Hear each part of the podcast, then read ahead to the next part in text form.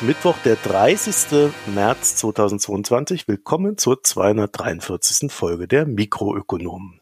Hallo Fred. Hallo Marco. Wir sind, ähm, also ich habe so das Gefühl, ich komme langsam wieder in meinen gewohnten Tonus hinein. Ich komme jetzt so allerdings gleichzeitig auch in die umzugsrelevante Zeit. Von daher wird das eine dann das andere ausgleichen. Aber ich freue mich, dass wir es heute geschafft haben und es wird natürlich ein äh, allgemeines Update zur Lage der Nation geben, auch wenn wir nicht so heißen. Richtig. Wir haben einen Zweitpodcast namens Foreign Times, in dem geht es mal wieder um Russland. Ich verlinke euch die Folge. Ich habe mit Janis Kluge von der SWP, also der Stiftung Wissenschaft und Politik gesprochen und wir haben mal so den Blick auf Russland geworfen. Ich habe noch mehrere Leute angeschrieben und hoffe, dass da noch ein paar mehr Folgen zu Russland, Ukraine kommen, so also dass wir auch das politische Bild dann wieder abdecken weil wir ja auch zwei Podcasts haben, haben wir auch zwei Newsletter. Ne? Da wäre einmal hier der Mikroökonomen-Newsletter, den haben wir ja mal auch in den Shownotes verlinkt. Vielleicht sollte ich da dazu nehmen auch den Newsletter von der Foreign Times, den ihr allerdings auch auf auslandsbericht.de finden könntet, wenn ihr das wolltet. Was das Thema Abos betrifft, haben wir mittlerweile tatsächlich 21 neue Abos gewonnen. Das heißt, wir brauchen nur noch 79 Abos, um unser Ziel von 100 neuen Abonnenten und Abonnentinnen zu erreichen, weil wir dieses Geld dann für den Schnitt der Folgen verwenden möchten.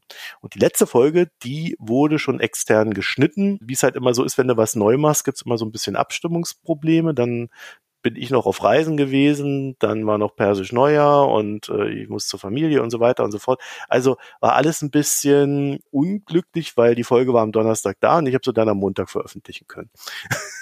oder Dienstag, ich weiß es gar nicht mehr.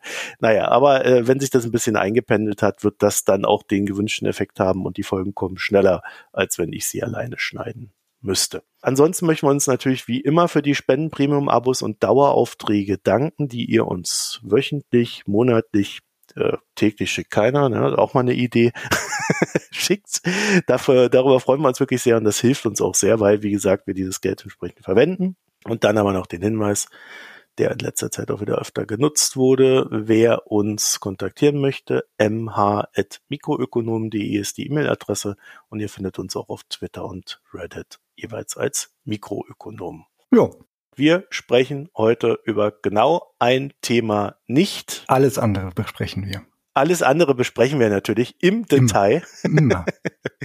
Nein, also äh, es gibt ein Thema, Robert Habecks Gas-Frühwarnstufe und darüber sprechen wir aus genau einem Grund nicht, weil eigentlich politisch betrachtet sind wir schon längst in Stufe zwei dieser Frühwarnstufen und äh, ich verstehe nicht, warum Robert Habeck jetzt Stufe eins ausruft. Das heißt, ein Expertenrat setzt sich zusammen, wenn er doch selber schon in Stufe 2 ist und nach Katar fährt und alternative Lieferwege ergründet. Schon vor vielen Tagen.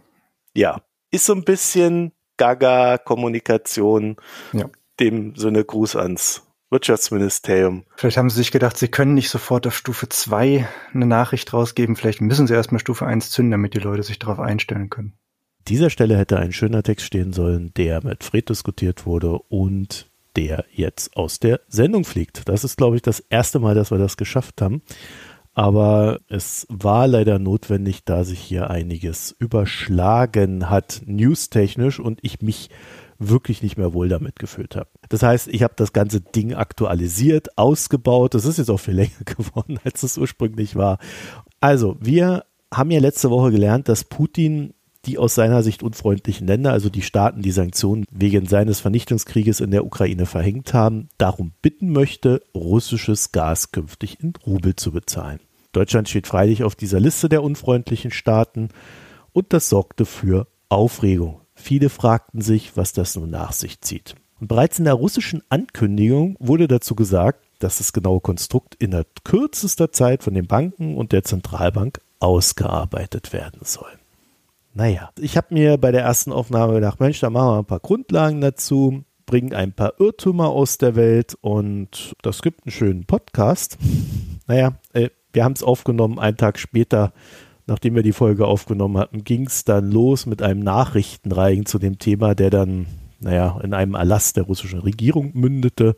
Und der hat das Thema, sagen wir mal, verkompliziert. Wir geben euch das wie gehabt Transparenz zur Kenntnis, damit ihr das ordentlich einordnen könnt. Äh, ist ja auch ein bisschen zeitlich versetzt zur Sendung. Wir haben jetzt den 2. April, 22.19 Uhr. Ich habe mir also meinen Samstag gegönnt, um das mir alles nochmal in Ruhe anzugucken. Wenn euch Fehler auffallen, sagt es uns, www.mikroökonom.de in die Kommentare oder auf Reddit oder auf Twitter, wo auch immer, sagt es uns einfach. Wir gucken uns das dann an und werden gegebenenfalls korrigieren und das Lagebild nachjustieren. Der Hintergrund hierzu ist auch, dass die aktuellen Debatten dazu führen, dass ich das Gefühl habe, dass sehr viel Energie darauf verschwendet wird, zu fragen, was eigentlich die Sachlage ist. Also es wird teilweise so ein Mumpitz in die Welt behauptet, dass man aus meinem Gefühl mehr mit Debunking beschäftigt ist, als sich damit zu beschäftigen, wie gehen wir denn jetzt mit der Situation um. Dann behauptet einer irgendwas mit einem nicht ganz so schlechten Namen. Ey, da musst du erstmal irgendwie gucken, ja stimmt das, habe ich mich da geirrt, gehst wieder hin und so weiter. Das ist ziemlich ausgeartet. Ich habe dazu auch einen kleinen Rant auf Twitter rausgelassen, werde ich aber nicht verlinken. Ich glaube, wer den lesen wollte, der kennt ihn. Das Ganze fängt natürlich auch bei ungenauen Fragestellungen an. Ne? Also wer zum Beispiel letzte Woche Markus Lanz gesehen hat, der dann den Robert Habeck fragt, ja, wie ist es denn jetzt? Und dann irgendwie irgendwie diese verschiedenen Ebenen, diese ganze Sache durcheinander mischt, naja, da kommen dann halt auch ebenso ungenaue Antworten oder es wird halt auch dazu genutzt, um ungenaue Antworten geben zu können. Deswegen an der Stelle auch nochmal so ein kurzes Innehalten. Worum geht es denn? Es herrscht ein Krieg in der Ukraine. Es werden Menschen abgeschlachtet. Wir kriegen da Bilder rein, wo Straßen gesäumt sind mit toten Ukrainern, die die russische Armee einfach erschossen hat, weil sie gerade abgezogen ist. Alle Männer zwischen 16 und 60 mindestens mal, Frauen, Kinder. Darum geht es. Und ich denke, das sollten wir nicht dazu benutzen, uns persönlich zu profilieren und diese Situation für die Vermehrung unseres Fames zu nutzen, sondern das ist einfach eine Zeit, in der wir uns bemühen sollten, alle zu arbeiten und so Sachen zu machen, Dinge zu erklären, Journalisten mehr erklären, Ökonomen vielleicht mehr ergründen und dann später erklären. Und es ist halt einfach so, dass viele Dinge auch ein gewisses Wissen über Russland erfordern. Da kommt man nicht drum rum. Man muss das russische System bis zu einem gewissen Punkt kennen. Und daraus sollte sich dann in einem politischen Sinne, naja, auch die Fähigkeit zum präventiven Handeln entwickeln. Da habe ich das Gefühl, wir sind eigentlich nur noch am Hinterherhecheln. Es gibt viel Schlechtes, aber wir fangen jetzt mit den guten Nachrichten an. Also, seit die Sanktionen gegenüber Russland in Kraft sind, zeigt sich eine gewisse Wirksamkeit. Die russische Notenbank konnte den Rubel nur durch starke Kapitaltransferkontrollen vor dem Verfall bewahren. Aus Russland heraus werden starke Preissteigerungen gemeldet. Das heißt, es gibt einen inflationären Effekt, obwohl der Rubel an den Kapitalmärkten ja stabil wirkt erstaunlich stabil, aber es sind ja auch Kapitalverkehrskontrollen im Spiel. Der Kommersant meldete, dass Importe nach Russland um ein Drittel gefallen sind im März. Warenlieferungen an Häfen im Westen fielen um 50 Prozent, während Häfen im Osten stabil blieben. Wir wollen jetzt nicht ausschließen, dass auch westliche Waren in östlichen Häfen landen, aber es gibt da scheinbar so eine Korrelation. Ob die 50 Prozent Liefereinbruch des Westens gegen Europa der letzte Schluss sind, ich sag mal, werden wir noch sehen, weil manche Sachen sich auch einfach einspielen werden. Erstreaktionen sind keine endgültigen Reaktionen. Man überlegt, wie geht man weiter, welche Risiken geht man ein, man sieht, manche Dinge funktionieren wieder, ja, dann mache ich sie doch und so weiter.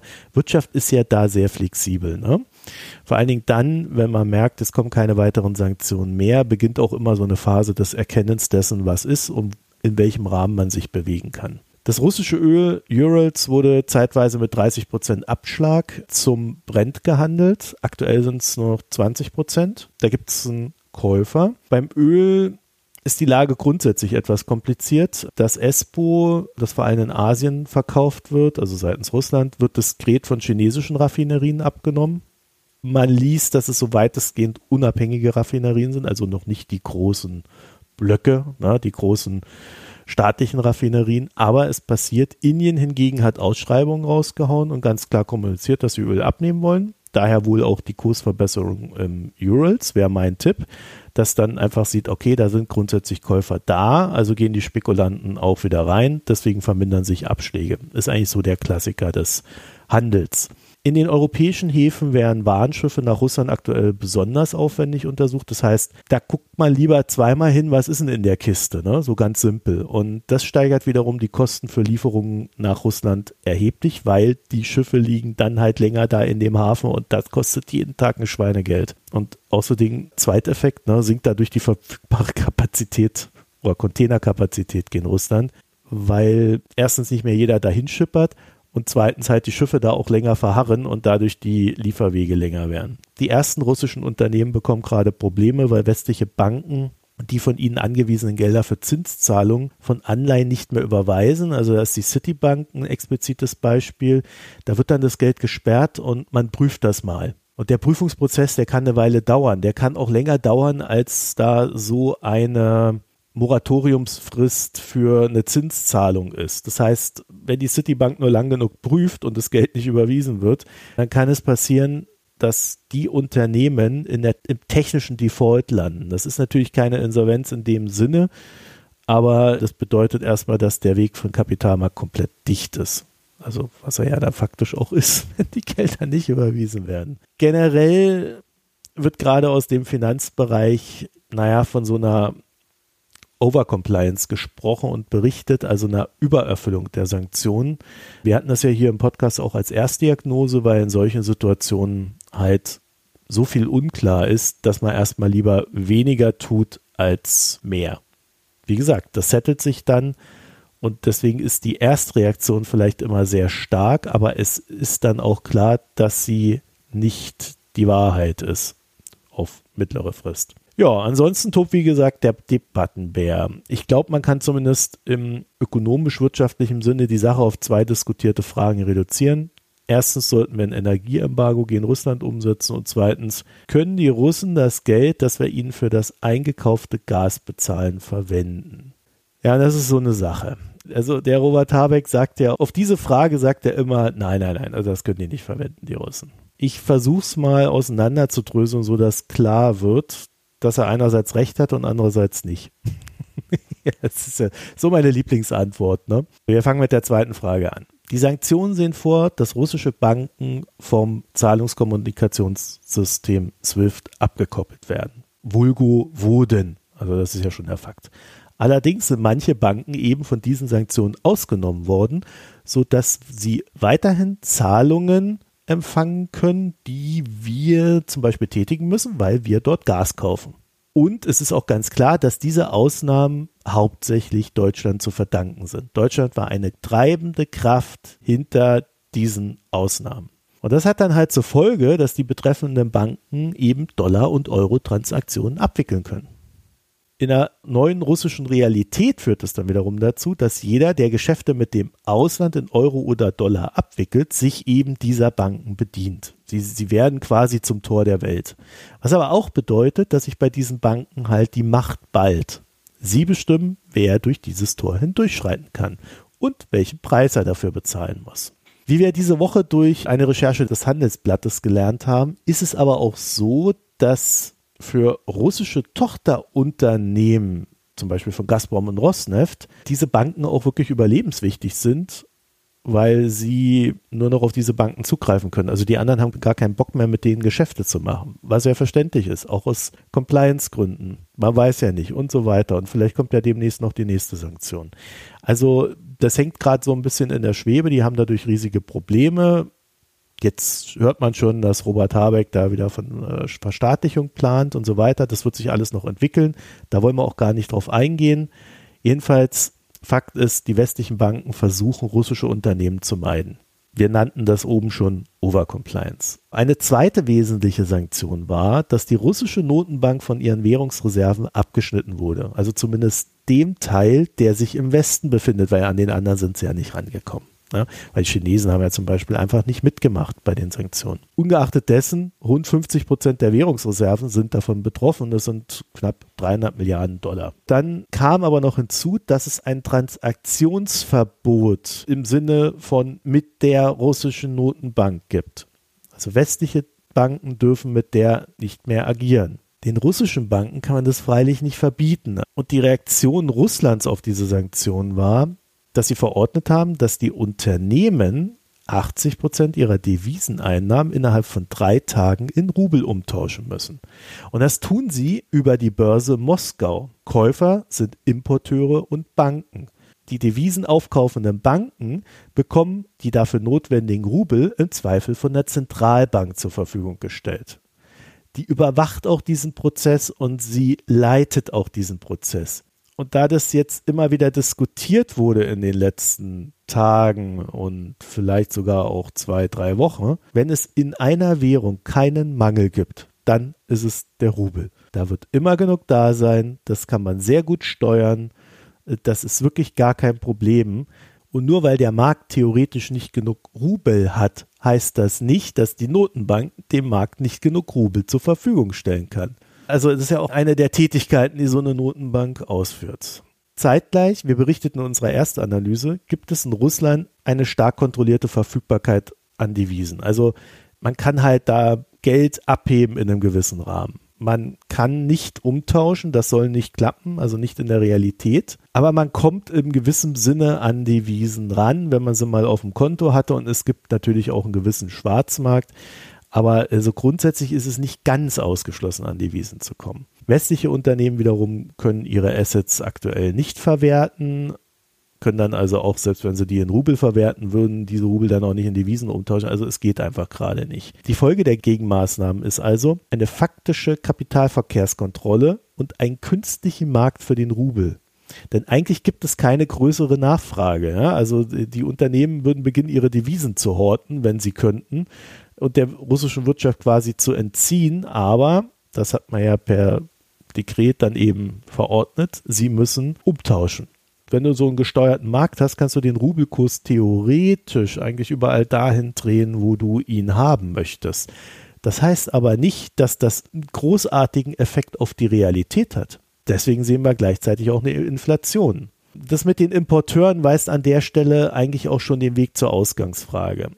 Also es ist zwar richtig, dass diverse Güter wie Hightech, Waffen etc. sanktioniert sind, aber alles andere kann theoretisch fröhlich importiert werden, wenn es denn einen Verkäufer gibt und die Möglichkeit zur Lieferung.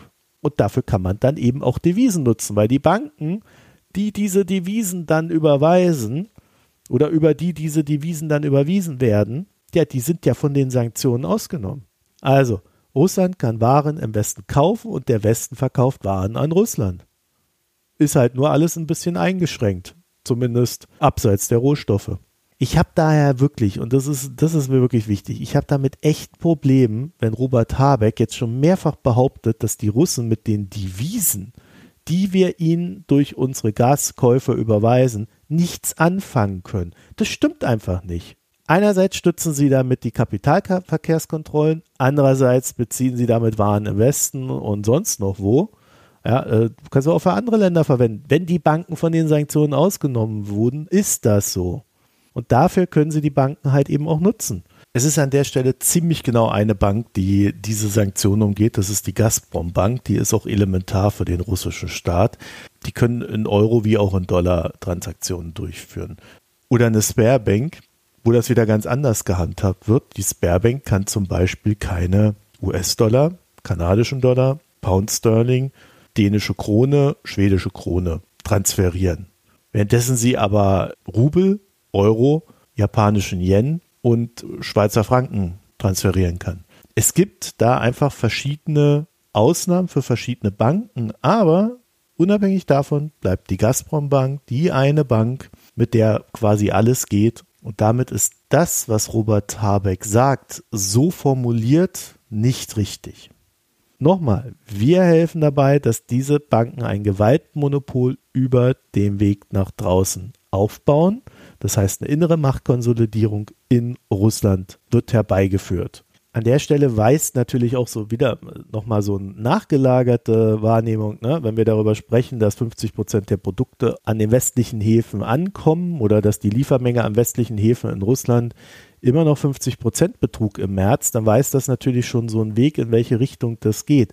Das sind jetzt 50 Prozent, das werden dann mehr sein. Also da sieht man schon, dass der Warenverkehr eingeschränkt ist aber halt eben auch stattfindet. Da braucht man auch über alles andere gar nicht so sehr streiten, weil es ja schon diesen Fakt des Warenverkehrs gibt. Und der wird ja nicht in Rubel bezahlt. Das wollen wir ja auch nicht. Ja, jetzt haben wir noch zwei Themen offen und das ist einmal der Gas für Rubel Trade, was da dahinter steckt und das ist einmal die Frage nach dem Energieembargo. Ich werde mir für beides ein bisschen Zeit nehmen und das dann nächste Woche dann besprechen, damit das nochmal in Ruhe betrachtet wird. Ich kann zu beiden aber sagen, dass ich zu beiden kein klares Verhältnis habe aktuell. Also die Technik hinter diesem Rubel für Öl sieht jetzt erstmal unverfänglich aus. Sie wird auch in der Wirkung eigentlich für uns recht wenig bedeuten. Aber es ist, glaube ich, mehr eine Machtfrage. Wer bestimmt die Regeln? Da muss man, glaube ich, sehr aufpassen und da sollten wir sehr vorsichtig sein.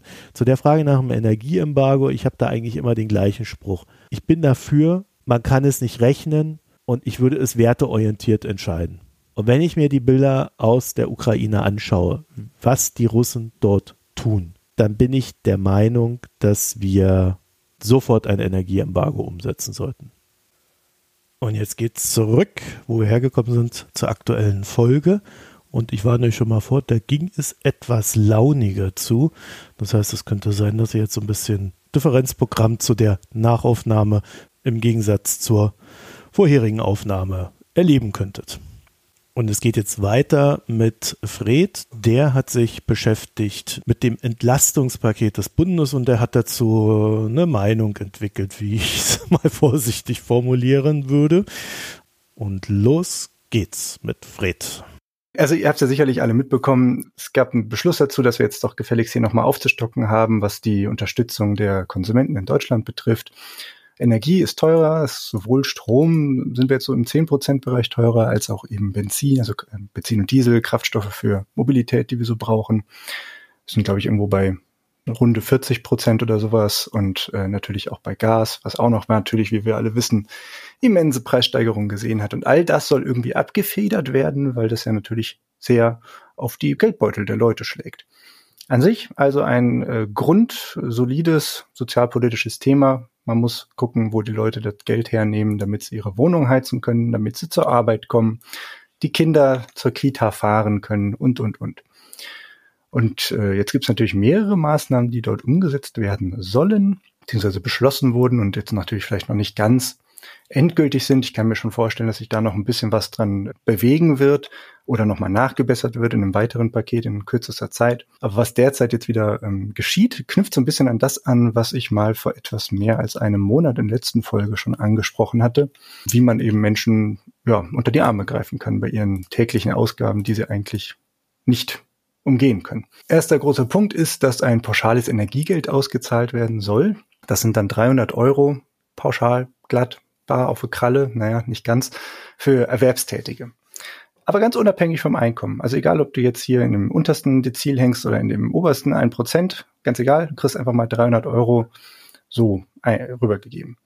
Ist das jetzt ohne Einschränkung? Nee, natürlich nicht ganz, denn man muss erstmal einkommensteuerpflichtig sein. Also erstmal alle, die überhaupt Geld verdienen und darauf Einkommensteuer zahlen, die fallen erstmal in die Gruppe der Bezugspersonen. Das ist dann eine Einmalzahlung, das wird wiederum mit der Lohnabrechnung ausgezahlt, wenn du Arbeitnehmer bist. Also ist ganz normal letzten Endes, dass das einfach eine Erhöhung deines Bruttogehalts in einem Monat dann darstellen wird.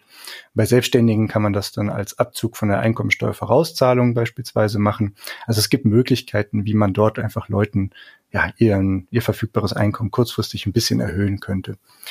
Eine solche Zahlung berücksichtigt aber weder jetzt die Haushaltsgröße oder noch sonstige Umstände erstmal, sondern es ist wirklich ganz pauschal. Zur Veranschaulichung vielleicht jetzt hier mal ein kleines Beispiel. Zwei Personen Haushalt, Szenario 1, eine Person ist einkommensteuerpflichtig erwerbstätig und die andere nicht, kriegt also 300 Euro dieser Haushalt. Szenario 2 wäre, wenn beide Personen einkommensteuerpflichtig erwerbstätig sind, das sind zweimal der Anspruch auf das Ganze, 600 Euro. Man kann sich natürlich vorstellen, Szenario 2 jetzt also ein bisschen mehr Haushaltseinkommen sowieso schon zur Verfügung hat, wahrscheinlich nicht immens mehr äh, Heizkosten oder sonstiges zu tragen hat, geben wir mal davon aus, klar, vielleicht haben die eine etwas größere Wohnungen oder sonstiges. Aber durchaus, ich denke, das Disposable Income von denen ist auf einem Level, was es nicht mehr zwingend notwendig machen würde, eine doppelte Auszahlung äh, herbeizuführen. Also es gibt trotzdem noch eine erhöhte Bezuschussung durch den Staat. Es ist jetzt nicht ganz so schlimm, wie es zuerst scheint, denn das pauschale Energiegeld wird ja zum Bruttogehalt hinzugerechnet von diesen Einzelpersonen. Muss man also nach persönlichem Steuersatz einfach versteuern, das heißt dann, dass die Zahlung äh, dem in Deutschland bestehenden progressiven Einkommensteuersatz unterliegt. Wenn die Leute also bereits sehr viel verdienen, müssen sie natürlich auch entsprechend viel davon wieder abknapsen, kriegen also ja netto weniger ausgezahlt davon. Trotzdem, saurer Beigeschmack bleibt schon irgendwie, weil wer viel hat, dem wird dann auch mehr gegeben das finde ich ehrlich gesagt nicht ganz so hervorragend. Das ist nicht wirklich zielgerecht in dem Sinne. Erfängerinnen von Transferleistungen, also beispielsweise Hartz IV oder sowas, die erhalten jetzt auch 200 Euro extra.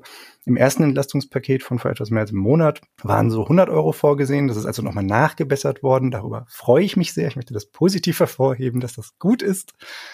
Das Geld wird auch wieder nicht auf die Regelsätze angerechnet. Juhu, juhu. Aber diese Regelsätze werden weiterhin erst in neun Monaten erhöht. Neun Monate sind eine ganz schön lange Zeit. Wir haben jetzt vielleicht erstmal noch einen etwas milderen äh, Frühling und Sommer vor uns. Da muss man nicht so viel heizen. Der Strom ist natürlich trotzdem teuer, aber sei es mal dahingestellt, unsere PV-Anlagen werden das schon richten. Aber im Winter, das ist dann nämlich auch noch das Ende des Jahres, wenn man das nicht ganz außer Acht lässt, naja, dann wird's halt doch wieder teurer für diejenigen. Und die haben dann erstmal letzten Endes das Kleingeld im Portemonnaie nicht. Es könnte einfach nicht reichen, um die Heizrechnung zu bezahlen. Da kommen dicke Nachzahlungen wahrscheinlich auf die Leute zu, wenn die Abschläge nicht schon vorab angepasst werden. Also das fällt wohl alles hinten über. Und natürlich, ja, wird es dann zu einem späteren Zeitpunkt nochmal was hinterhergeschoben. Kann ich mir gut vorstellen, dass das nochmal passieren wird, dass die dann nochmal eine Extrazahlung ausgeben und nochmal, um das alles ein bisschen irgendwie ja, zu strecken. Aber es drängt sich doch notwendigerweise die Frage auf, wieso immer mit Einmalzahlungen hantiert wird anstatt die Bedarfssätze einfach mal schnell und vielleicht sogar etwas öfter anzupassen, als es bisher nur vorgesehen ist. Und da wir jetzt offensichtlich von einer Krise in die nächste schlittern, ich erinnere daran, wir sind noch mitten in der Pandemie mit den höchsten Zahlen seit langem, oder überhaupt sogar, so rum muss man es formulieren. Jetzt haben wir hier einen, einen Krieg in einem äh, Nachbarland der EU und ja, machen halt einfach immer noch mal Business as usual. Wir kleben einfach noch das nächste Pflaster über die nässende Wunde drüber, die wir haben und gucken mal, ob das vielleicht nicht noch hält und naja, vielleicht wird es sich ja irgendwann richten. Also das beiseite, da ist was Schönes dabei, aber sind auch so ein bisschen so, naja, kleine Bauchschmerzen. Klingt also irgendwie alles ganz gut. Naja, so richtig rund ist die Sache leider immer noch nicht. Ich möchte noch mehr meckern, tut mir leid. Wem helfen diese Einmalzahlungen gegen mich gar nicht? Ich habe es ja schon angekündigt. Diejenigen, die nicht einkommensteuerpflichtig sind, also diejenigen, die sich zum Beispiel gerade so mit Minijobs über Wasser halten, anstatt Transferleistungen zu beziehen, die kriegen nichts. Einfach gar nichts. Die sind genau in diesem Zwischenbereich, dieser, dieser blinde Fleck, der eben nicht abgedeckt werden kann damit, obwohl sie trotzdem diese Kosten zu tragen haben. Rentnerinnen, auch die haben davon einfach nichts. Studierende zum Beispiel, keine Einkommensteuerpflicht. Im öftesten Fall sind die eben auch mit Minijobs, also diesen 450 Euro Jobs beschäftigt, halten sich gerade so über Wasser, leben vielleicht in der WG oder sowas oder werden finanziert über Verwandte, Eltern, was auch immer. Die kriegen nichts. Wir fallen einfach komplett hinten über. Jetzt muss man aber bei den Rentnern dazu sagen, dass die eine nicht so niedrige Rentenerhöhung bekommen. 70 Prozent gefühlt. Gefühlt. gefühlt.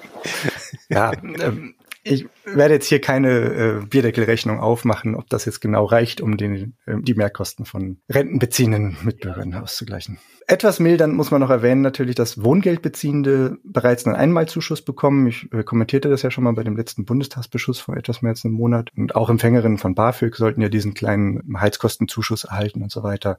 Das ist nicht mega viel, aber es wird zumindest ein bisschen abgefedert. Aber wenn man das jetzt eben vergleicht mit dem, was jetzt wirklich gerade rausgegeben wird an alle Leute, die sowieso schon laufende Einkommen haben und dementsprechend in die, ja, weit über die Einkommensteuerpflicht hinausgehen, sehe nicht ganz, warum dann solche Leute, die es eigentlich nötig haben, hinten überfallen wieder.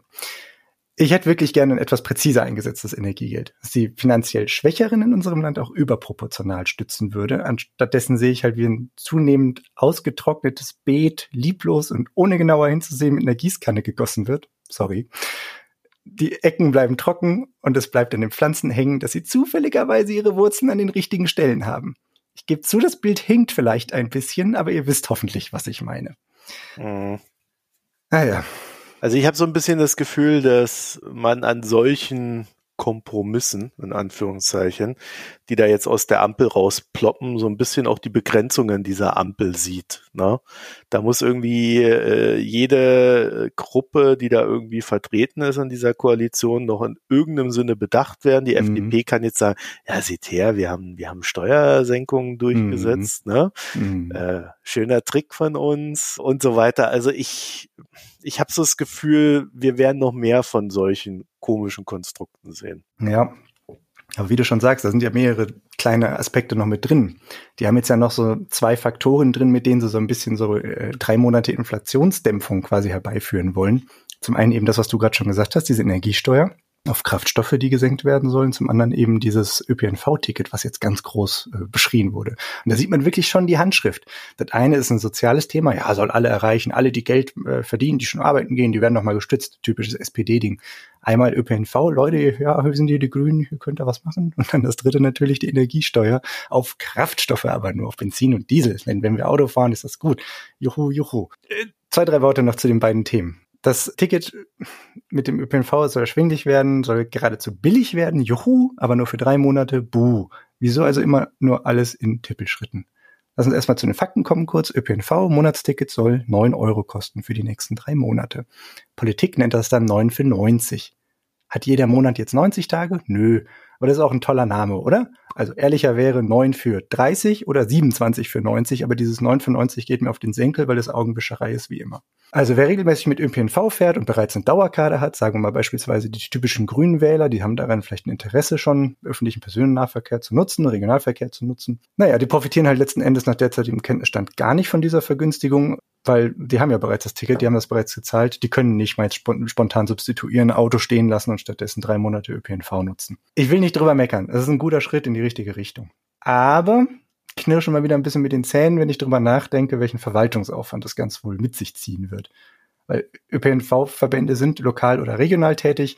Das Ganze ist wohl eher schwierig über Bundesmittel abzuwickeln. Will nicht sagen, dass es unmöglich ist, aber es wird doch durchaus schwer, dort wieder Verrechnungstöpfe hinzubekommen, beziehungsweise die Geldmittel eben entsprechend fließen zu lassen. Das Ganze muss natürlich durchgerechnet werden, dass äh, ja einfach entstandene Kosten dann entsprechend wieder gut aufgewiegelt werden und so weiter und so fort wir dürfen gespannt sein, wie das ausklamüsert wird. Ob es volkswirtschaftlich jedoch so Netto-Nutzen ergeben wird, halte ich noch für außerordentlich frag fraglich und bin sehr gespannt, was sich da dann in den nächsten Monaten ergeben wird, wie das gemacht werden soll. Senkung Energiesteuer auf Kraftstoffe, drei Worte dazu und ich versuche mich wirklich kurz zu halten, weil da könnte ich mich in Rage reden über sowas. Gleiche Problem wie die Spritpreisbremse, die davor im Gespräch war. Das ist offensichtlich FDP gebrandmarkt, das haben wir ja gerade schon festgehalten.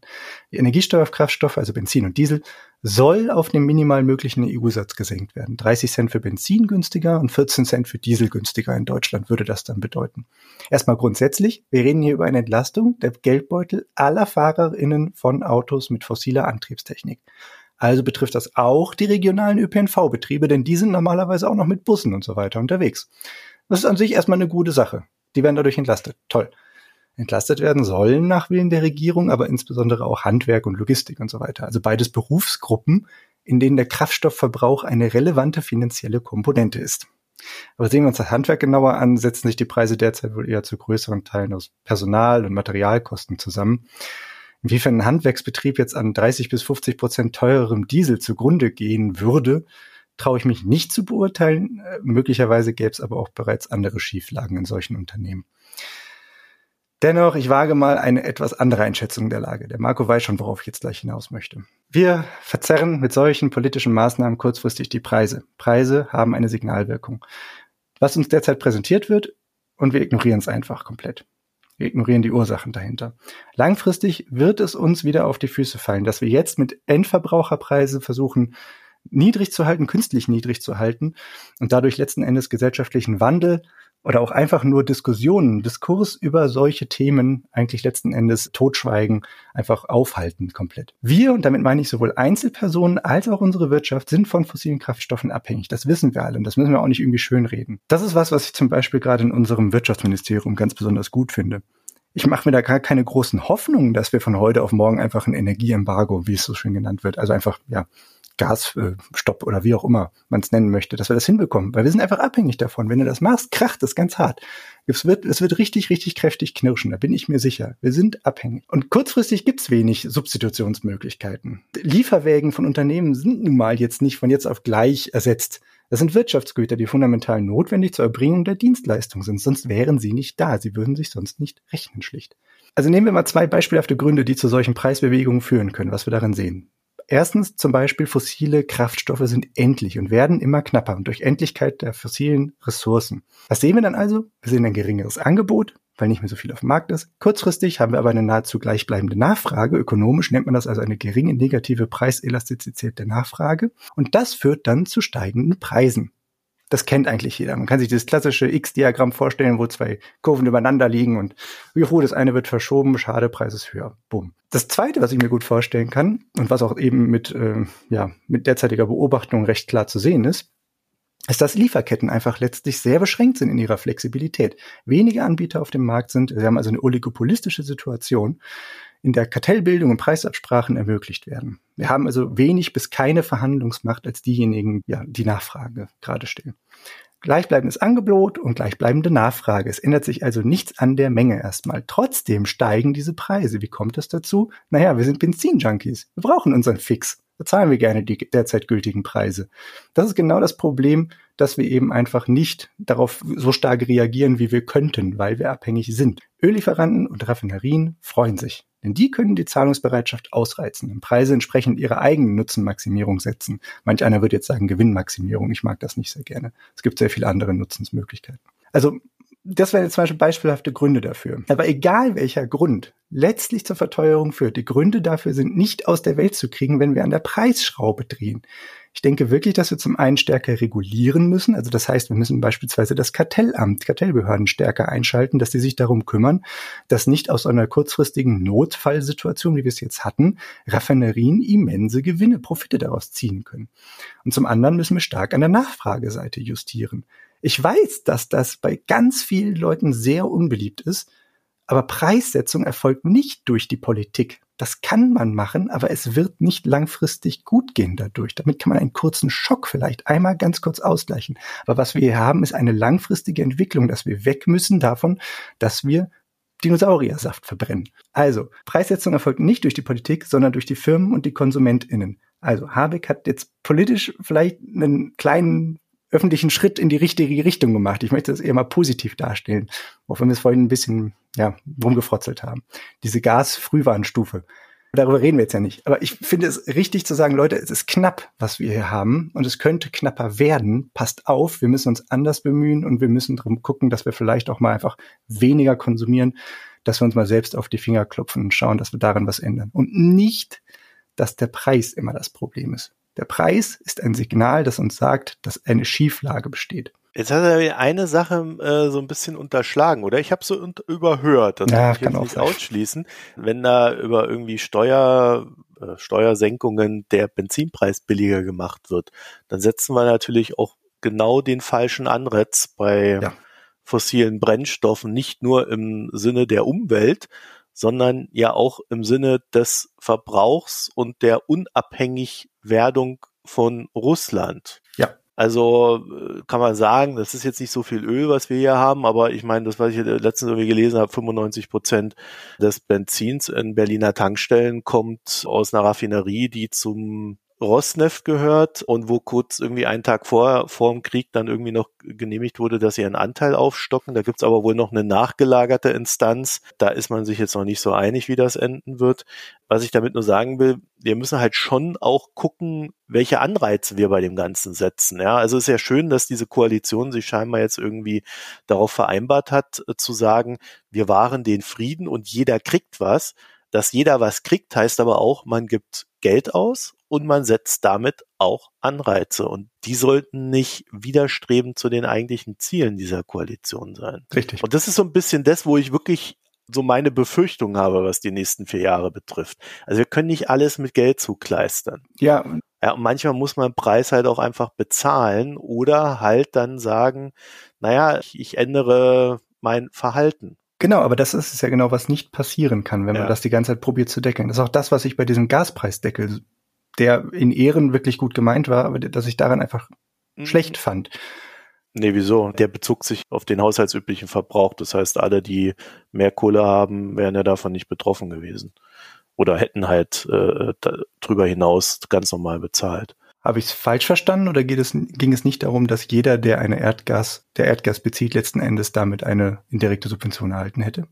Ja, aber es war auf den Verbrauch gedeckelt und der wäre haushaltsüblich gewesen. Aber damit macht man sich ja nicht unabhängiger. Ja, aber das, da ging es eher darum, dass die, die keine Kohle haben, das Gas künftig noch bezahlen können. Diejenigen, die finanziell schwächer gestellt sind und dadurch stärker betroffen werden davon, die sind natürlich eine kleine Teilmenge derjenigen auch, die eine Gasheizung haben und das beziehen müssen und davon also sicherlich mehr zu tragen haben. Ja, das liegt ja am Vermieter, ne? im Zweifelsfall. Ja, genau. Oft auch, genau. Der war schon besser gedacht als das, was jetzt gemacht wird, sagen wir es mal so. Äh, es hat ja alles so seine Trade-offs. Ich glaube schon, dass es auch Aufgabe der Politik sein kann, zu sagen, wir müssen gucken, dass die Leute, die jetzt knapp bei Kasse sind, also jetzt schon knapp bei Kasse sind, dass die durch zusätzliche Preissteigerungen nicht übermäßig betroffen werden, weil sonst haben wir ja hinten raus auch andere Probleme, ne? Also quasi äh, den sozialen Faktor da an der Stelle denken. Aber so wie es jetzt wieder gebaut wird mit diesen Steuergeschichten da drin und diesem ganzen Kram, also ich sehe halt nicht, Fan. ich sehe nicht, warum jemand mich stützen sollte. So schlecht geht es mir nicht. Wirklich nicht. Ich, ich brauche diese 300 Euro eigentlich nicht. Ich möchte aber darauf jetzt auch nicht in dem Sinne verzichten, weil ja, wenn Quatsch jeder kriegt, will ich sie auch haben. So, genau. Das ist ja genau die Idee dahinter. soll ja jeder kriegen. Ist ja total ja. sozial. Aber ich brauche es nicht. Es gibt ganz viele Leute, die das aber wirklich dringend bräuchten und die fallen einfach über. Das ist Quatsch. Das, warum packen wir Also Edred, ich mache dir einen Vorschlag. Also wenn du da wirklich so schlechtes Gewissen hast mit den mit den 300 Euro, ne? Also wir haben ja hier einen Spendentopf für die Mikroökonomen. Wer wer da wirklich nicht anders kann und sagt, dass das belastet mich alles so, ich will das gar nicht. Überweist es uns. Aber ihr müsst bitte darauf achten, dass ihr nur das, was ihr wirklich ausgezahlt bekommt, überweist. Nachsteuern. Nachsteuern. nur die Nettobeträge bitte, sonst könnte es eventuell wirklich dann knapp werden auf eurem Energiepreis. Ja, aber es ist natürlich wirklich ein Problem, dass man dann äh, in eine Situation gebracht wird, äh, die man eigentlich gar nicht haben will. Also ich würde auch jetzt nicht sagen, dass ich als Einzelperson darauf angewiesen bin, dass der Staat mir da irgendwie Geld zuschustert. Ich würde sogar noch viel weiter gehen. Nicht nur wir als Einzelpersonen, sondern ganz viele Berufsgruppen und ganz viele Einkommensgruppen haben es nicht nötig. Wir könnten sehr gut an bestimmten Ecken und Enden einfach andere Konsumgüter einsparen. Wir brauchen nicht alle paar Monate ein neues Handy oder sowas. Dann sparst du dir halt da deine 800 Euro für dein neues blödes iPhone. Also äh, weiß ich jetzt nicht, ob ich das machen will, aber. Das ist ja deine Entscheidung dann, wenn du sagst, du möchtest lieber nicht heizen. Aber du brauchst ja diese 300 Euro nicht, um zu überleben.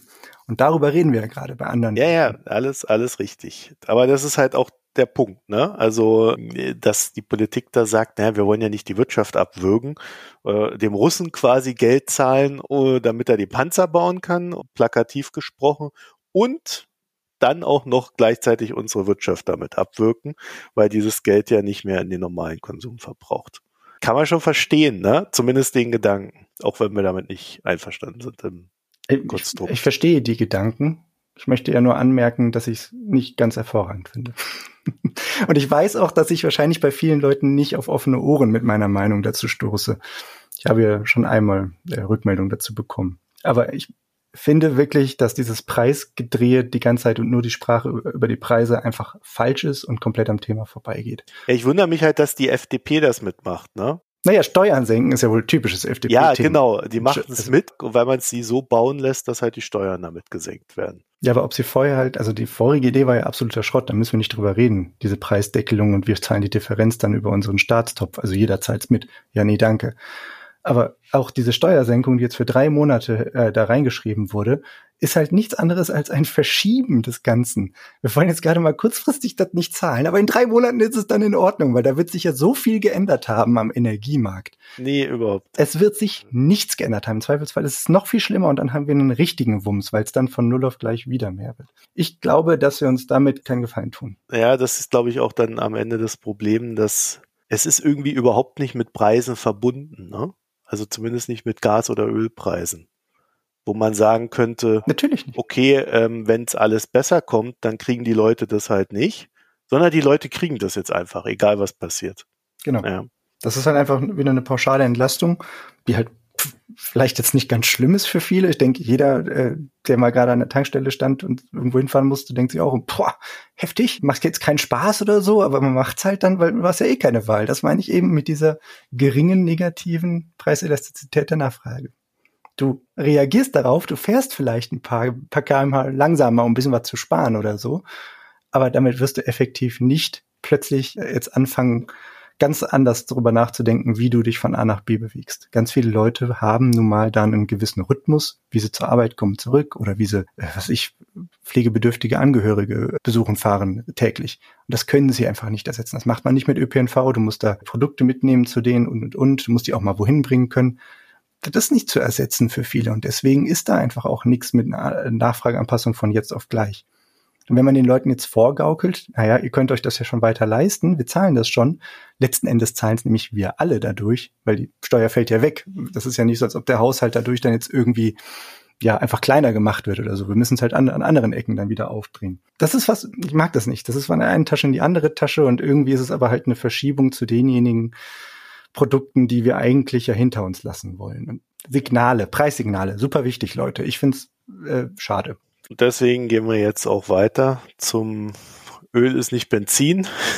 Ja, du bist ja immer so emotional, was Preise betrifft. Das musst du eigentlich ganz locker sehen. Da gibt dir jemand Geld, da kannst du dich freuen, hast ein schönes Leben. Nein, schau, im Grunde stimme ich dir ja zu. Ich, ich, würde gerne ein schönes Leben haben und nämlich auch noch in 20, 30 Jahren, wenn wir nicht alles hier so aufgeheizt haben. Ja, mit 30 Jahren, da sind wir alle tot. In the long run we're all dead. Danke ja. dafür, genau. Ja. Okay, gut, sind wir natürlich, sind wir natürlich nicht ähm, und wir wollen es auch nicht sein, aber wir kommen jetzt trotzdem zum ja, ich verrate jetzt mal meine platten äh, Überschriften hier. wenn, wir, wenn wir heute schon so weit sind, Öl ist nicht Benzin. Mensch. Ich habe ein kleines Schmankerl für euch, denn die deutsche Ökonomenszene hält uns ja auf Trab. Die Preise für Diesel und Benzin sind gestiegen. Also für manche und manchen unerträglich hoch.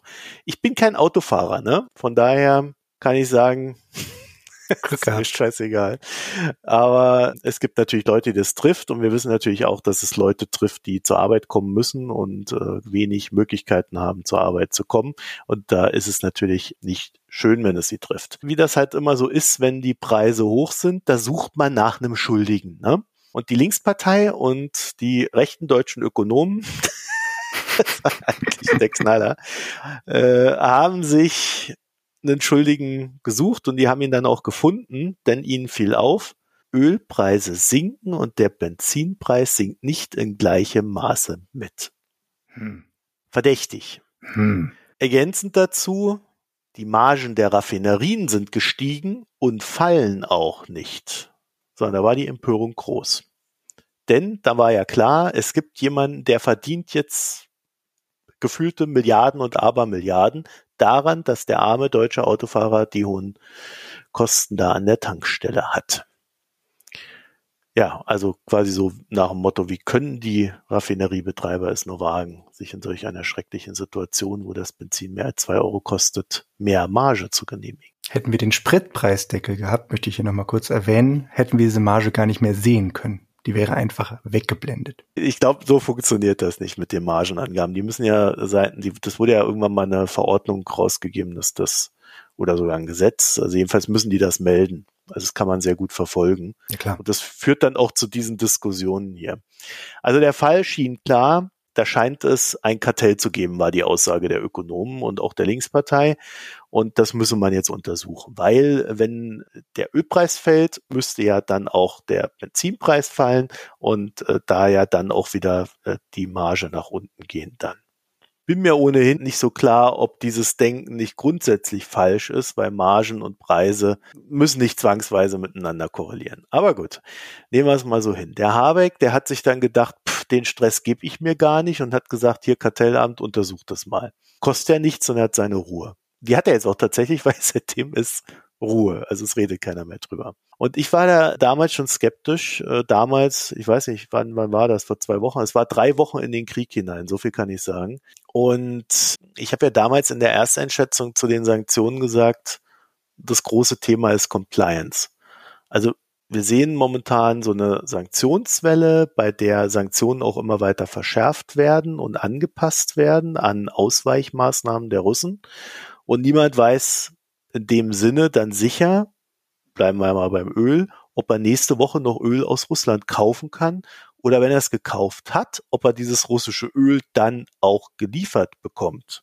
Also, nebst der politischen Entwicklung ist zum Beispiel das Risiko da, dass es dann noch Reedereien gibt, die Schiffe mit russischen Rohstoffen durch die Gegend karren und sagen, nö, machen wir nicht mehr, weil sie sagen, ähm, wir kriegen keine Versicherung mehr dafür. Wenn du keine Versicherung mehr dafür kriegst, hast du selber das Risiko, das kannst du in dem Sinne nicht tragen, weil es zu teuer ist, wenn was passiert.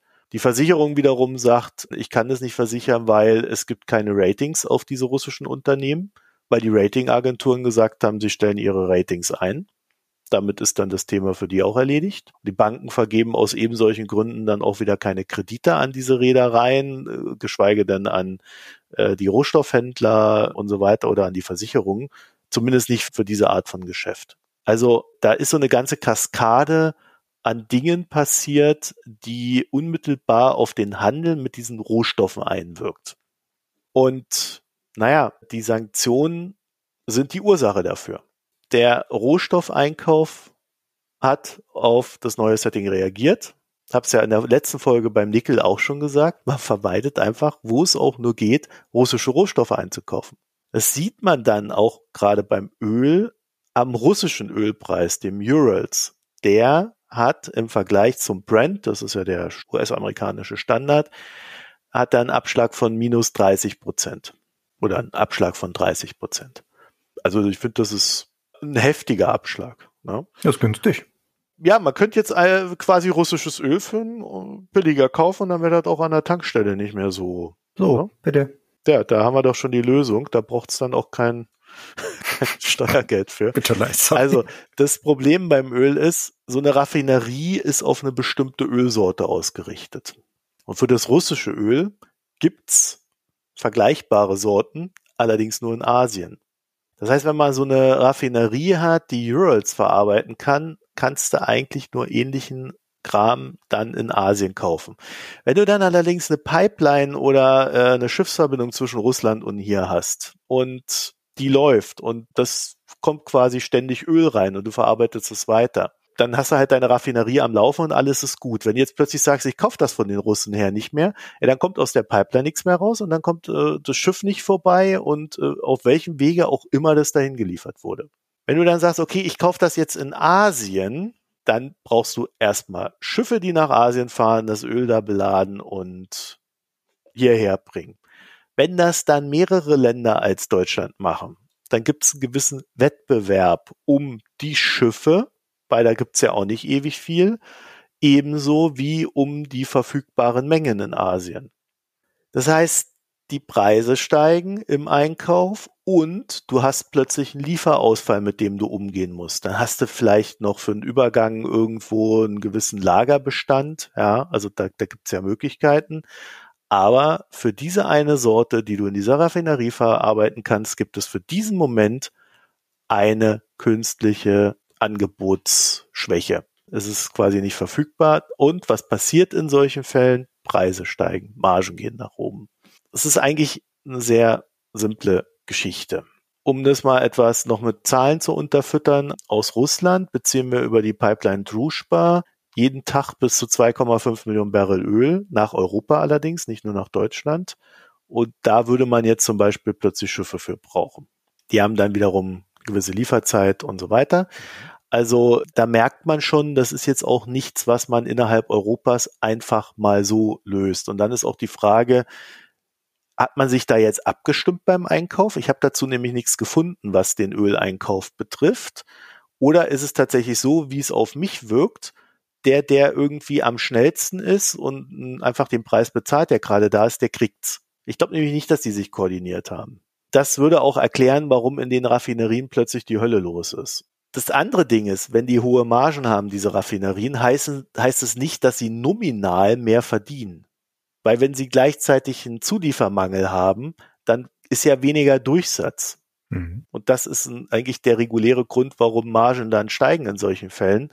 Man versucht halt irgendwie den Einnahmeausfall auszugleichen. Also Mangel heißt Durchsatz und steigende Margen heißen mehr Einnahmen. Und ob die am Ende wirklich mehr verdient haben, ja, das ist ja dann vielleicht das Bundeskartellamt, was das uns am Ende sagt. Und das wäre auch so der Klassiker, dass sie sagen, ja, wir haben nichts gefunden. Ja, wahrscheinlich werden sie feststellen, dass die Fixkosten dementsprechend hoch waren und dementsprechend die Margen notwendig waren. Ich sehe da nirgendwo einen Automatismus, der bedeutet, dass dort sofort ein Kartellverdacht herkommen muss. Und dann habe ich halt mal geguckt, dieser Margenanstieg oder der Höhepunkt der Margen, der war halt genau drei Wochen nach Ausbruch des Krieges und das korreliert eigentlich mit unserer Erkenntnis. Du bestellst jetzt Öl und das sind drei Wochen da. Das heißt, das war das Öl, was damals bestellt wurde. Mhm. Oder dann eben auch nicht mehr bestellt wurde. Ich finde, hier wird etwas sehr Wichtiges sichtbar, nämlich in diesen Debatten, die dann immer so stattfinden, werden die Zusammenhänge nur bedingt verhandelt. Also es geht irgendwie um diese sehr starke Meinung, die sich dann ja meistens auch noch durchsetzt. Da stimmt was nicht, das müssen wir untersuchen, das ist alles, also da werden wir abgezockt und so weiter.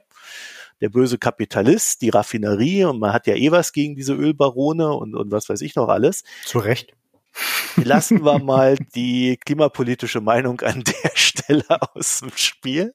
Ja, aber äh, dass es halt auch noch einen Lieferkettenzusammenhang gibt und so weiter, der wird ja. dann halt irgendwie nicht mehr verhandelt. Das meinte ich auch vorhin eben genau mit dieser Abhängigkeit. Das passiert nicht von jetzt auf gleich, dass wir alle sagen können, weg damit braucht man nicht mehr, die brauchen kein Geld, die brauchen nichts machen. Das sind halt Betriebe und die müssen runtergefahren werden, aber das geht nicht von jetzt auf gleich. Und ich finde diese Diskussionsweise oder die Art der öffentlichen Diskurse, die ist für mich so ein grundsätzliches Problem. Und zwar auch dann, wenn diese Ökonomen, die ja dann so eine Sache scheinbar nicht wissen, wie wir sie jetzt gerade erklärt mhm. haben oder nicht wissen wollen. Wir wissen das, glaube ich, sehr wohl. Ich glaube nicht, dass die das wissen. Wirklich, ich glaube wirklich nicht, dass sie es in der Tiefe wissen, wie die Zusammenhänge sind. Das merkt man an so Aussagen von Christian Bayer damals, als die über die Impfstoffzulieferung geredet haben, wo er dann so ein Ding rausgehauen hat wie ja, da wird man ja noch irgendeinen Glasbläser finden, der diese Glasviolen da herstellt. Ja, das ist ein hochspezialisiertes Glas, was extra für diese Dinge entwickelt wird, wo klar war, dass es einen Mangel gibt, wo klar war, dass seit zwei Jahren Fabriken gebaut werden, weil man ohnehin einen Anstieg erwartet hat. Und das weiß der nicht, aber er haut dann halt mal so einen Satz raus. Und das ja. machen die sehr oft, diese Ökonomen. Und das hast du jetzt hier beim, beim Öl halt wieder gesehen. Und worauf ich jetzt hinaus will, ist, das sind halt die gleichen Leute, die dann so ein Modell bauen und sagen, ja, also so ein Energieembargo gegen Russland, das kostet uns quasi nichts und ist handhabbar. Mhm. Ich habe in den Picks, äh, habe ich noch einen Pick, äh, wo das noch etwas elaborierter auseinandergenommen wird von Tom Krebs, aber das sind halt die gleichen Leute. Ich habe damit ein Problem, also ich habe damit wirklich ein Problem, wenn das auf so einem Niveau diskutiert wird. Und naja, wir haben jetzt zu dem Thema ja auch eine gewisse Information. Also zum Beispiel wissen wir, man kann da irgendwie dran schrauben, dass wir so ein LNG-Terminal in Spanien äh, anschließen. Da müssen dann irgendwie, also das ist ja da, aber da müssen irgendwie noch die Lines gelegt werden. Da müssen wir Schiffe bauen, Pipelines müssen erweitert werden, da müssen neue gebaut werden, Züge auf Öltransport umrüsten, damit die überhaupt an die Fabrik daran fahren können. Alles Mögliche, ja. Das sind alles so Sachen, äh, die da dahinter stehen, wenn wir über ein Energieembargo reden. Mhm. Und dann hat man dabei immer noch das Wichtigste nicht bedacht. Denn wenn es ein Energieembargo gegen Russland gibt, dann wird dieses Energieembargo ja ein Gemeinschaftsprojekt sein. Die EU und ihre Partner werden ein Energieembargo umsetzen. Das heißt aber auch, dass all diese Staaten plötzlich auf einen beschränkten Markt stürmen und die Nachfrage für alternative Lieferwege erzeugen. Und das muss man koordinieren. Und ich finde, man sieht am Öl, dass da gerade recht wenig koordiniert ist. Man hat sich vielleicht irgendwie besprochen, aber man hat sich nicht abgestimmt. Ich sehe das nicht. Das heißt aber auch, wenn wir ein Energieembargo machen, muss vorweg geklärt sein, wie wird der Verteilungsschlüssel innerhalb Europas sein. Es geht nicht nur um Verteilungsschlüssel innerhalb Deutschlands. Da liegt so ein Problem, was ich mir sehr sicher bin, dass das in keinem Modell abgedeckt wird, was jetzt meint, es wüsste, was passiert. Das sind Sachen, die muss man vorab sicherstellen. Dafür braucht man Zeit. die müssen ausgehandelt werden und wir haben dabei so ein bisschen das Problem, dass es kommt ja aus allen Richtungen, die Rohstoffe, ne? Also manche kommen über Polen, manche kommen über Spanien, manche kommen über Rotterdam. Ja, also da gibt's ja verschiedene Wege. Da müssen auch deswegen alle mit eingebunden sein, damit sie das dann auch fleißig durchleiten und nicht sagen, na, ich brauche das jetzt aber eher als du. so. ja, also wir reden da über Flaschenhälse, die sind auch politischer Natur und das sollte man in dem Fall berücksichtigen. Ich glaube, also für mich aus meiner Position ist für mich zumindest klar, warum die Politik an der Stelle blinkt und auf Nummer sicher spielt. Ich glaube aber auch, und das sage ich ja immer dazu, aus politischen Gründen bin ich für das Energieembargo. So, noch ein weiterer Hinweis. Mir scheint aktuell völlig unklar, ob diese aktuelle Situation, die wir da so vor uns sehen, ob die sich positiv oder negativ auf die Energiewende auswirken wird. Denn einerseits haben wir viele Aspekte, die sich positiv auswirken, darüber wird auch gerne gesprochen, ne? also starke Anreize, die Preise sind hoch, die Leute werden freiwillig jetzt irgendwelche Wärmepumpen einbauen und hast du nicht gesehen? Mhm. Wir haben auf der anderen Seite aber auch stark gebundene Kapazitäten, die sich mit der Umstellung der Rohstofflieferungen weg von Russland beschäftigen müssen. Und wenn du da anfängst, irgendwelche Pipelines zu bauen, Fabriken umzurüsten und sonst noch was, bindest du Arbeitskräfte wie auch Gelder. Da könnte ich mir schon vorstellen, dass das einen negativen Effekt auf die Umstellung zu grünen Energien halt hat. Was ich damit sagen will, wenn das so ist, könnte man zum Beispiel verstehen, warum ein Robert Habeck, dem er ja als Grün eher nachsagen würde, weg vom Gas ist doch eine geile Sache, ne? Äh, so ein bisschen Bedenken hat in Sachen Energieembargo, weil er damit die Entwicklungsfähigkeit einer grünen Politik gefährdet sehen könnte.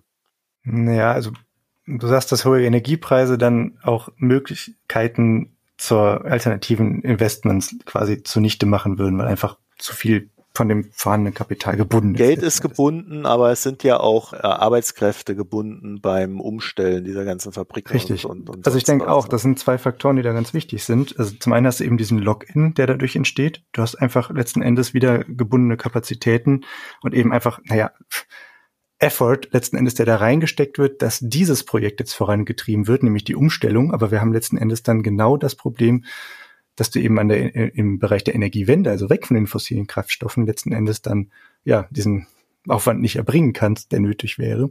Ich bin aber nicht so sicher, ob hohe Energiepreise zwingendermaßen zu geringeren Investments führen. Du hast nämlich durchaus einen Anreiz, ja dann davon wegzukommen. Die relativen Preise werden ja möglicherweise geringer. Ja, genau, was, das meinte ich ja. Also, also ich denke, das, das tariert sich gesetzt. vielleicht aus. Ja. Genau, es ist nicht gesetzt. Also da das ist total offen, wenn, wenn man uns anders sagen möchte. Du weißt gar nicht, in welche Richtung sich das bewegen würde. Es könnte sein, dass das eine minimale Umstellung, äh, also quasi auf, auf Sparflamme diese Umstellung weg von den bisherigen Liefer, äh, Lieferanten ist und dann sich irgendwie quasi noch, ja, diesen Grundbedarf zu decken. Wenn wir jetzt davon ausgehen, alle schrauben äh, ihren Bedarf ganz immens runter. Und zeitgleich könnte man dann eben ja auch äh, entsprechend die ja, Kapitalflüsse so lenken, dass es dazu führen würde, dass wir langfristig unabhängiger werden davon. Das ist aber halt eine politische Entscheidung. Bin mir nicht sicher, ob wirklich jetzt Energiepreise alleine das, diesen wirtschaftlichen Faktor da. Na, es ging ja nicht um Energiepreise, wirken. es ging ja auch um Bindung der Arbeitskräfte für Fabrikumbau und was weiß ich noch alles. Ne? Also mhm. da, da Aber die, die überschneiden sich ja nicht zwingendermaßen. Das sind ja verschiedene Fähigkeiten, die dort benötigt werden wie gesagt, äh, mir ging es ja darum zu sagen, es ist nicht gesetzt, dass es sich positiv auswirkt, weil ich halt festgestellt habe, viele Leute sehen das als gesetzt an. Ja? Stimme ich dir zu, aber es ist auch nicht gesetzt, dass es sich negativ auswirkt. Das war eigentlich alles, was ich dazu sagen wollte. Ja, dann sind wir aber in der Mitte und damit hätte es sich nicht positiv ausgewirkt. Ich stimme dir zu. Mhm. Alles gut. du hast recht. Okay, du hast gewonnen. ja, das wollte ich hören.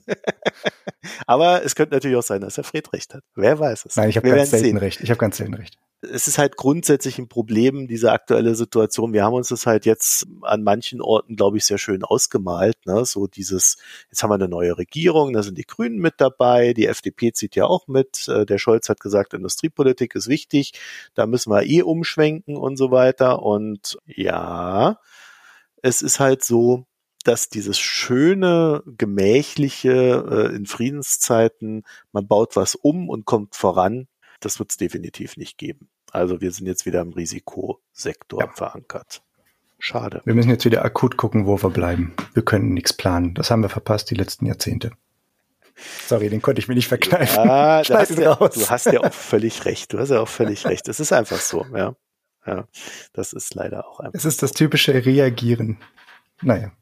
Aber da wollen wir Komm. jetzt nicht schon wieder anfangen. Das nee, nee, es ist immer das Gleiche. Wir wirklich. gehen jetzt in den Gesellschaftsteil und ich frage, Pix, Fred, Pix? Ich muss sagen, ich war ja die letzten Tage ein bisschen krank, dadurch habe ich nicht wirklich viel gemacht, was sich zu erwähnen lohnen würde. Ich glaube, ich bin heute mal ruhig. Okay, und ich habe ja schon gesagt, was ich als Pick habe. Sehr gut. Also Tom Krebs hat heute im Makronom einen Artikel veröffentlicht, der die Überschrift trägt, lass es mich richtig sagen, wie man die Auswirkungen eines Gasembargos nicht berechnen sollte. Der Artikel, also, also normalerweise sind wissenschaftliche Debatten ja eher trocken, aber das Ding, das verteilt so viele Ohrfeigen Richtung Bachmann und Co., dass man echt sagen muss, wow. Also da sind auch so Sachen drin wie die handwerklichen Mängel von Bachmann et al. Also als Zwischenüberschrift. Jeder Absatz ist eine Ohrfeige. Also es ist sowas. Was? Hat den Zwischenabsatz Herr Scholz geschrieben? Ja, also ich meine doch, der Tom Krebs äh, hätte früher den Herrn Scholz beraten. Das sollte man vielleicht dazu sagen. Ich kann mir also schon vorstellen, woher die Meinung von Herrn Scholz kommt. Hm das Ding ist halt, ich stimme dem schon zu. Ja? Also, sonst hätte ich es auch nicht gepickt.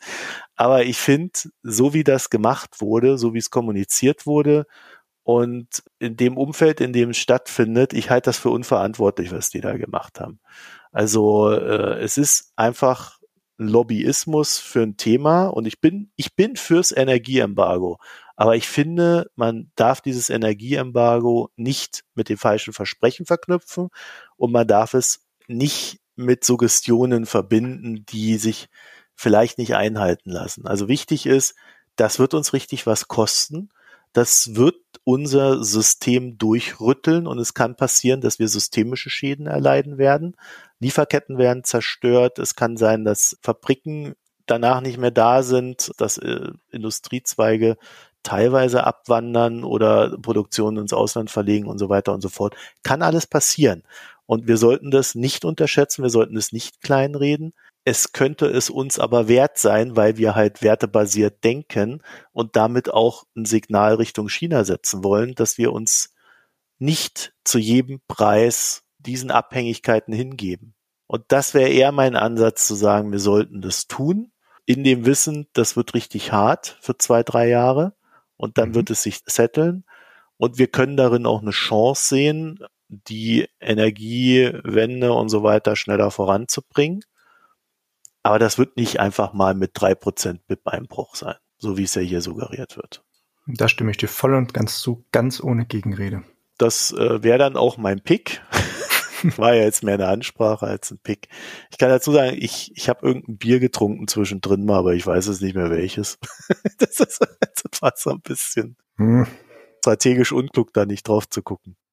Was für ein Trauerspiel hier. Ich kann leider auch nichts beitragen. Du warst ja krank, gesagt, das wäre ja schlimm, wenn du da. Ich trinke jetzt nicht so viel Alkohol oder auch sonst nicht so spannende Dinge, wenn ich krank bin. Da hat sich der Teekonsum eher ein bisschen nach oben geschraubt. Ja, hast du ja wenigstens einen guten Tee gehabt oder auch nur so einen Standard-Erkältungstee? Hm, ich glaube, über die Kuppertees hat äh, eigentlich Hanna schon relativ oft berichtet. Ja, dann. Ich möchte jetzt hier nicht noch mehr Kupperwerbung machen, also. Ja, sein Trauerspiel, ne? Naja, gut. Also dann, äh, es wird sicherlich irgendwann auch wieder besser mit der Sauferei. Auf, ich verspreche, hoch und heilig, nächstes Mal wieder. Bei mir vielleicht nicht, aber beim Fred. dann. Schickte Care-Pakete. Ja, ja, ja, wenn die ankommen. mm, ein bisschen gestocktes, verflocken, wenn du es aufmachst, schäumt alles über. Ja. Ach, das wird schön. Naja, werden wir sehen. Äh, darüber reden wir dann noch ein andermal, ausführlicher vielleicht. Jetzt werden wir erstmal ins wohlverdiente Feierabend-Bettschlaf-Gedöns gehen. Das heißt, das ist sehr schön gesagt. www.mikroökonom.de, da könnt ihr Kommentare hinterlassen über diese launige Sendung. ihr könnt aber auch oben rechts auf Premium-Abo gehen, ein Premium-Abo schießen und äh, das Schnittservice-Ziel weiter unterstützen und ja, alle möglichen Sachen auf Twitter und Reddit und so, auch Kommentare und was weiß ich. Mikroökonomen heißen wir da überall. Und wenn ihr uns einfach nur schreibt, danke, war nett, Freut uns. Leite ich dann gerne an den Fred und die Hanna auch weiter. Mache ich immer. Ja. Das stimmt. Und ihr könnt uns natürlich auch in den sozialen Netzwerken verteilen. Also, euch eine schöne Zeit. Lasst es euch gut gehen, so geil das halt geht. Bis bald. Tschüss. Tschüss.